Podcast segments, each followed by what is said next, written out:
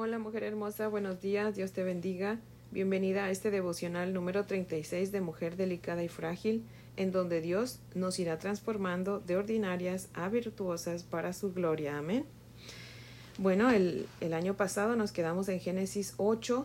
En Génesis, terminamos el capítulo 7 de Génesis, hoy vamos a comenzar Génesis 8, versos del 1 al 2, pero antes de leer la palabra de Dios vamos a orar. Amén. Padre nuestro, en el nombre de nuestro Señor Jesucristo, venimos ante ti en esta hermosa mañana, Padre, agradecidas por la oportunidad que nos das de vivir un día más. Al igual que el escritor de Filipenses, Padre, estoy convencida de que el propósito que tú tienes con estos devocionales lo vas a llevar a cabo, haciendo de nosotras mujeres conforme a tu bendita voluntad, para que cuando nuestro Salvador Jesucristo venga o nosotras lleguemos a su presencia, seamos completamente perfectas para su gloria Háblanos, Señor, en esta bendita mañana. Te lo rogamos en Cristo Jesús. Amén. Así que bueno, vamos a leer Génesis 8 del 1 al 2. Dice la palabra de Dios así. Y se acordó Dios de Noé y de todos los animales y de todas las bestias que estaban con él en el arca. E hizo pasar Dios un viento sobre la tierra y disminuyeron las aguas.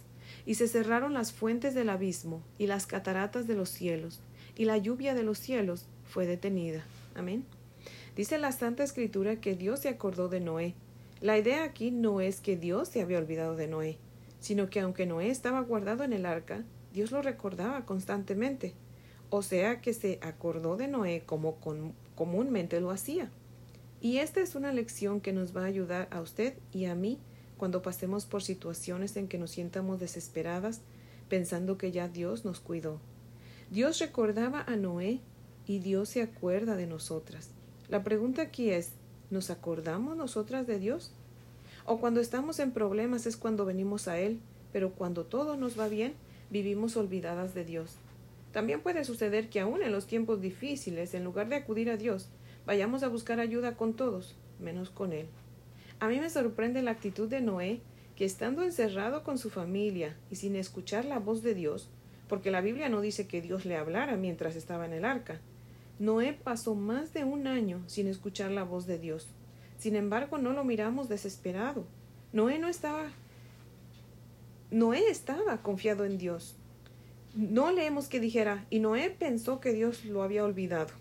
No, Noé tenía puesta su fe en Dios, aun cuando él no le diera un reporte de lo que estaba sucediendo afuera del arca. Muchas veces cuando estamos pasando situaciones difíciles, cuestionamos a Dios tratándolo como si Él fuera nuestro siervo y nosotras sus jefas, sus amas y señores. Y no, no es así. Él es nuestro amo y Señor, y nosotras sus siervas por amor. Amén.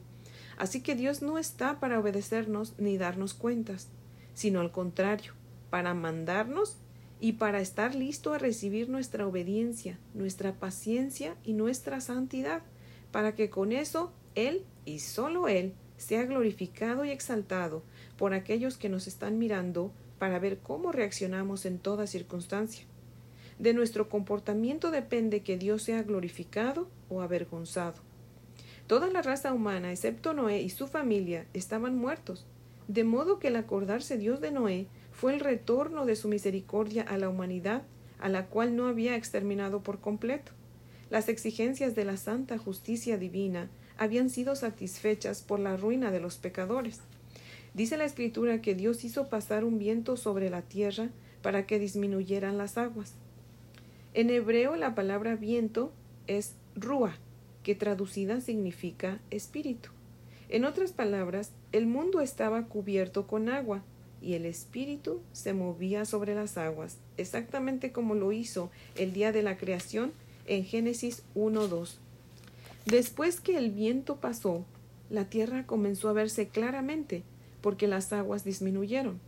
En la Biblia el agua es tipología o símbolo de la palabra de Dios. Efesios 5, 25 y 26 dice, Maridos, amad a vuestras mujeres, así como Cristo amó a la iglesia y se entregó a sí mismo por ella, para santificarla habiéndola purificado en el lavamiento del agua por la palabra. Y un versículo más claro todavía lo encontramos en Juan 15, 3 que dice, ya vosotros estáis limpios por la palabra que os he hablado. Nosotras nos limpiamos con agua, ¿verdad que sí? Pues en el cristianismo somos limpias con la palabra de Dios.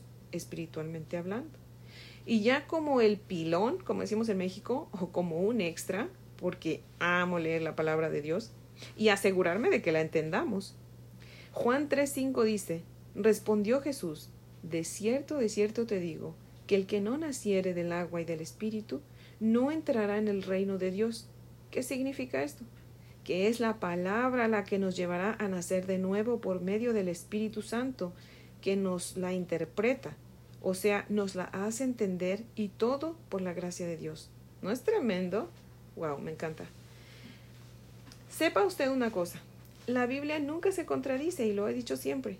Siempre se complementa y se interpreta sola. Lo único que tenemos que hacer para entenderla es leerla toda. Hasta suena como un, como un, este, un trabalenguas, pero así es. Mientras que usted no lea toda la Biblia, nunca la va a entender. Y lo peor, siempre se va usted a conformar con conocerla de segunda mano y será usted siempre vulnerable a creer que la Biblia se contradice. ¿Sabe usted qué es lo que me ha llevado a permanecer en la palabra de Dios y en Dios mismo? El leer la Biblia. No me gusta solo que me la cuenten, me gusta verlo por mí misma. Mire lo que dice Hechos 17:11. Y estos eran más nobles que los de Tesalónica, pues recibieron la palabra con toda solicitud, escudriñando diariamente las escrituras para ver si lo que se les predicaba era cierto.